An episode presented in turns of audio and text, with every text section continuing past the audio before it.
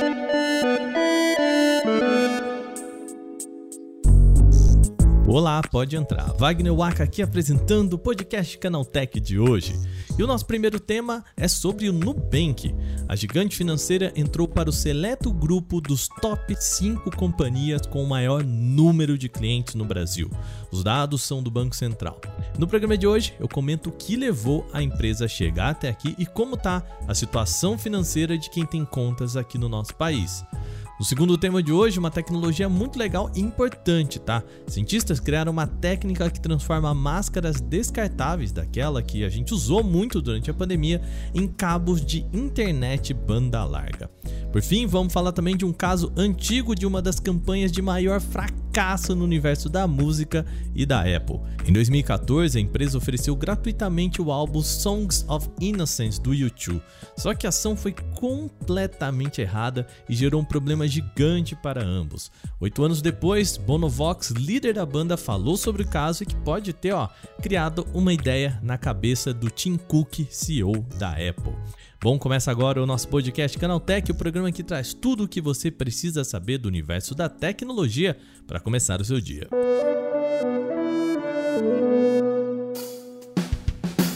Olá, seja bem-vindo e bem-vinda ao podcast Canaltech, o programa diário que atualiza você das discussões mais relevantes do mundo da tecnologia.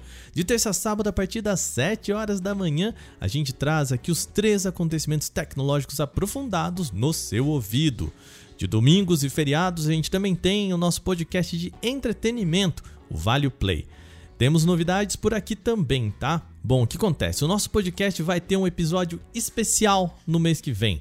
Será um CT Responde comigo e com o Adriano lá no Porta 101. Esse é um formato já antigo da casa e muita gente vem pedindo pra gente repetir. Então é o seguinte, o Adriano e eu vamos responder perguntinhas que vocês mandam pra gente. Para que seja um programa legal, então a gente precisa de perguntas legais. Bora colocar a criatividade em prática, tá? Aqui na descrição do programa eu deixei um link para um formulário do Google no qual você pode mandar a sua pergunta. Mas você também pode entrar em canalté.ch, canalté.ch barra responda.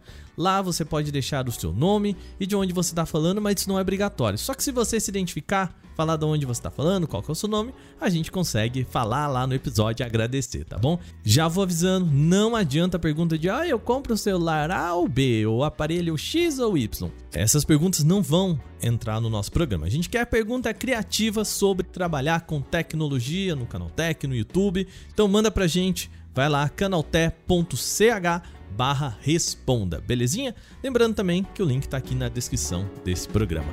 Agora sem mais, vamos para o nosso primeiro tema do dia.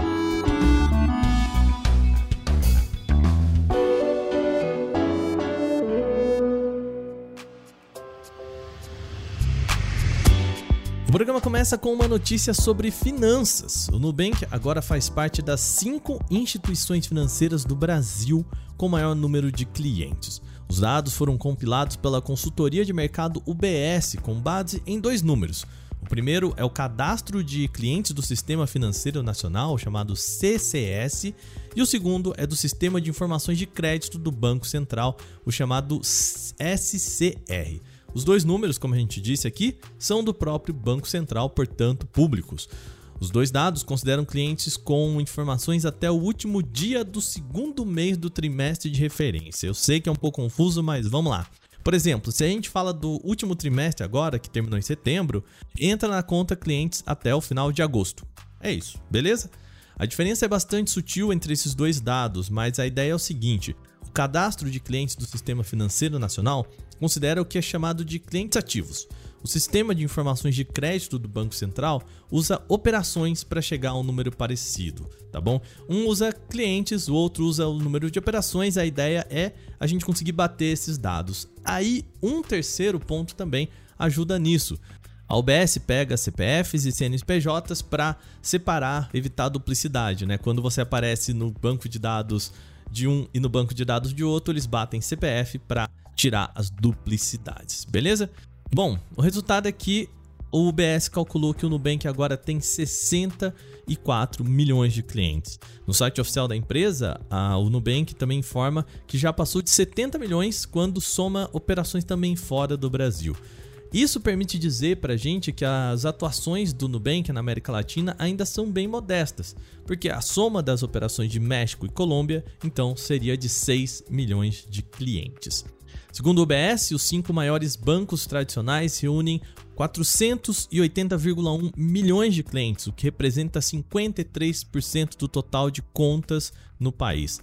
Atualmente, no Brasil inteiro, há 909 milhões e 700 mil contas ativas por aqui. Aqui é importante a gente parar de usar o termo cliente e utilizar o termo contas ativas. O motivo disso é que a população total do Brasil é estimada em 212 milhões de pessoas em 2020. Como a gente tem 909 milhões de contas, quer dizer que cada pessoa tem mais de uma conta. Ou seja, a gente não pode falar, portanto, em clientes e sim em contas abertas. Vamos a esse cálculo que ele é bem legal. Segundo o Banco Central, a população bancarizada, ou seja, quem tem uma conta aberta em algum banco no Brasil, é de atualmente 182 milhões de pessoas. Portanto, em uma conta de padaria aqui fácil, isso quer dizer que, em média, cada pessoa bancarizada no nosso país tem conta em cinco bancos diferentes. Bom, vamos à lista dos mais populares então. A Caixa tem 148 milhões e 300 mil clientes. Bradesco segue em 101 milhões, o Itaú em terceiro aparece com 95 milhões, o Banco do Brasil traz 73 milhões, o Nubank 64 milhões e o Santander 61 milhões.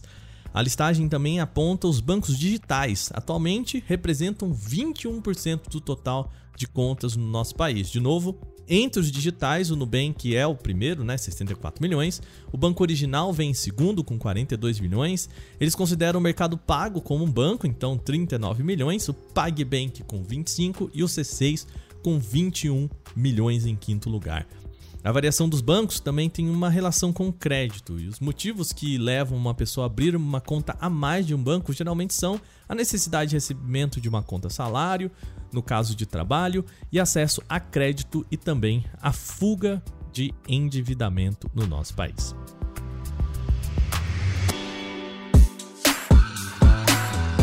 Agora vamos falar de uma técnica super importante que pode resolver dois problemas em uma vez só. Pesquisadores querem aproveitar máscaras descartadas, dessas que a gente usou bastante na pandemia da Covid-19, para fazer cabos de internet banda larga. Curioso, né?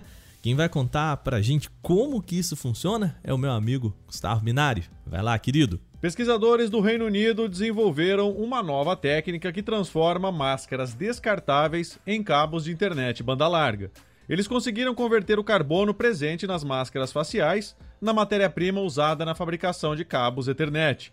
Segundo os cientistas, os nanotubos de carbono possuem alta qualidade e podem ser aplicados não só na transmissão de dados em alta velocidade, mas também na produção de baterias mais leves e eficientes utilizadas em drones e carros elétricos. Além disso, esse sistema de reciclagem das máscaras diminui os níveis de consumo e gera uma quantidade muito menor de resíduos tóxicos. Mais uma vez, obrigado, Minari.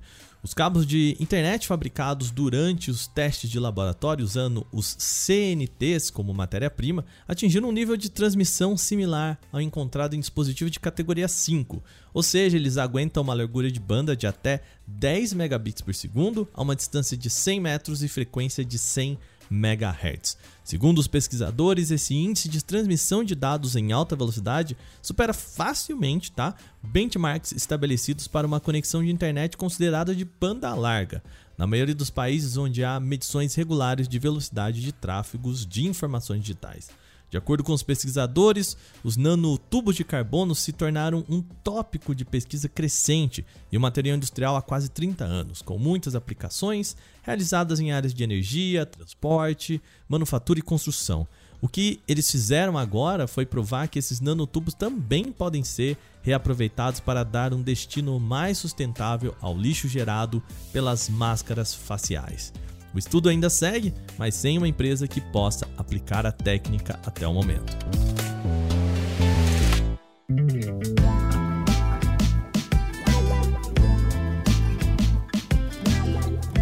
Último bloco agora, vamos falar de um caso já um pouco antigo. Lá em 2014, uma ação que parecia super legal se transformou em um problema gigante para a Apple.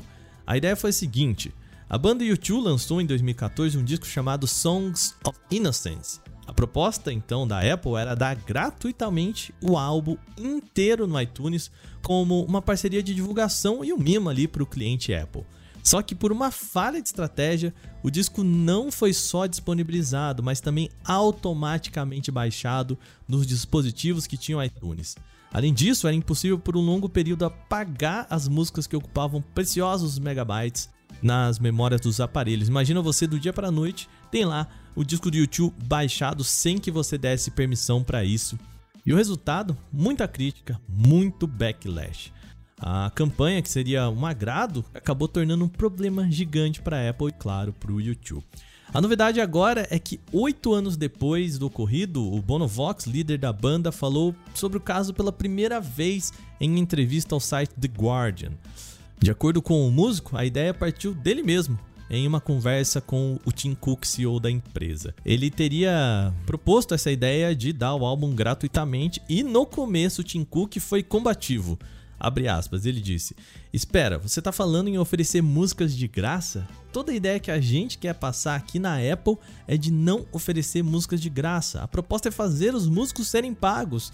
A, fecha aspas é o que teria respondido o Cook. A ideia do Bono, então, não era de oferecer música de graça, mas criar uma proposta de serviço de assinaturas. Isso é, a Apple pagaria pelo disco do YouTube e ofereceria de graça, depois cobrando uma assinatura por isso. O Tim Cook então teria dito que a Apple não tem um serviço de assinatura para fazer isso, ao que o Bono respondeu: "Vocês ainda não têm um serviço de assinatura". Bom, a história é legal, pois pode ter criado em Cook a fagulha de um serviço de assinaturas. Mesmo que a campanha do álbum tenha sido um fracasso, a proposta pode ter combinado no que hoje é um serviço de assinaturas da Apple, o Apple One, que traz um monte de coisa como o Apple Music, o Apple Plus, enfim, várias coisas por aí. Bom, fica aqui o um relato curioso da história da maçã. Agora terminadas as principais notícias de hoje, vamos para o nosso quadro Aconteceu Também.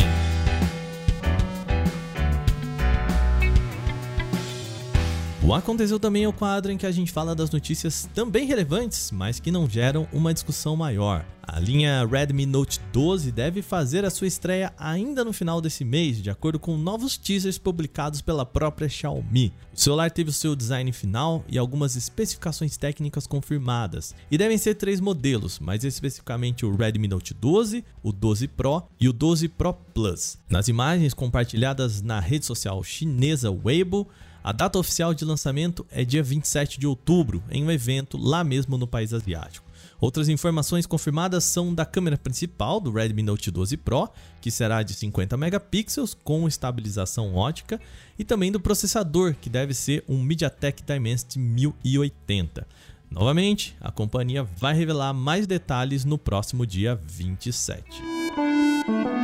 Ainda falando de Xiaomi, a empresa atualizou sua linha de fones de ouvido com um modelo que usa o padrão de condução óssea. Além de chegar com um formato pouco tradicional, ele também tem bateria de alta capacidade, resistência contra água, além de outros recursos. Como o nome da tecnologia sugere, a percepção de música acontece por meio de transmissão de frequências em ossos laterais ali na região da mandíbula. A vantagem principal dessa solução é oferecer uma alternativa que não bloqueia o canal auricular, além de ajudar também a evitar problemas auditivos.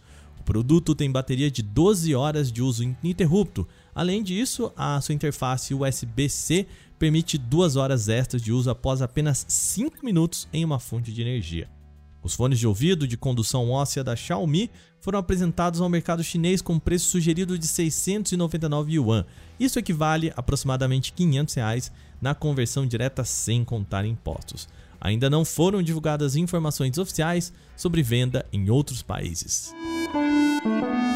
Nos Estados Unidos, uma menina de 12 anos descobriu um caso raro de câncer devido à função alterada no seu eletrocardiograma, o ECG, do Apple Watch. O relógio apontava irregularidades nos batimentos cardíacos da jovem, embora nenhum sinal fosse aparentemente visível. Para checar o que estava acontecendo, a mãe levou a filha para um hospital e aí a história do diagnóstico começou. Ao chegar lá, a menina passou por uma equipe médica de triagem e foi direcionada para o centro de cirurgias. Ela estava com um apendicite. Durante o procedimento, os médicos descobriram um tumor neuroendócrino no apêndice, um tipo de câncer considerado raro em crianças. Após o diagnóstico, a equipe do hospital removeu o tumor maligno com sucesso da menina e agora ela está recuperando em casa. Boa notícia, né? E o novo filme de Star Wars está a caminho e vindo pelas mãos de um dos criadores da série Lost. O produtor seria David Lindelof, que teria fechado um acordo com a Lucasfilmes para isso e vai escrever o longa segundo informações da Variety. Esta seria inclusive o retorno da franquia aos cinemas depois de uma longa temporada de séries especiais para o streaming. E antes que você pergunte qual é a história desse novo filme, bom, esse é um dos grandes mistérios do projeto. Até agora nada se sabe sobre a história, personagens envolvidos em nem que período a saga vai se passar, o que faz dele uma enorme página em branco para Lindelof e claro, uma incógnita para nós.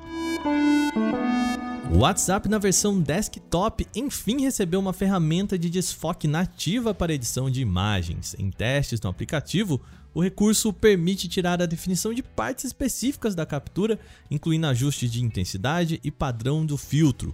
A função de desfoque no WhatsApp só voltava a chegar ao PC, já que ela já existiu no Android e no iOS. O recurso é basicamente um incremento ao editor de imagem nativo que, apesar de continuar bem simples, é útil para enviar fotos e vídeos para amigos e familiares nos chats. O desfoque de imagens tem várias aplicações. Isso inclui retirar informações de uma imagem sem comprometer o restante do conteúdo. Anteriormente isso não era possível, só que agora, em vez de rabiscar os dados com um pincel, dá para usar um filtro para ocultar o trecho.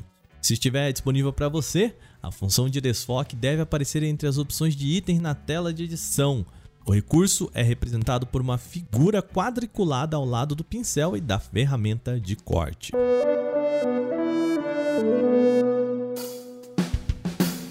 Bom, e com essas notícias, o nosso podcast Canaltech de hoje vai chegando ao fim. Lembre-se de seguir a gente e deixar aquela avaliação em seu agregador de podcast se você utiliza um. Sempre bom lembrar, as publicações do nosso podcast são de terça a sábado, sempre com episódio novo logo de manhã para falar sobre as notícias de tecnologia. E a gente tem de domingo o nosso Vale Play com um episódio sobre entretenimento. Participe com a gente do nosso especial do Porta 101 Manda a sua pergunta para canaltech.ch/responda ou aqui no link da descrição desse podcast. Esse episódio foi roteirizado, apresentado e editado por mim, Wagner Waka, com a coordenação de Patrícia Gnipper. O programa também contou com reportagens de Vinícius Mosquen, Fidel Forato, Durval Ramos, Igor Almenara, Gustavo de Liminácio e Gustavo Minari. A revisão de áudio é da dupla Gabriel Rime e Mari Capetinga e a trilha sonora é uma criação de Guilherme Zomer. Agora a gente vai ficando por aqui. Aquele abraço, até mais, tchau, tchau.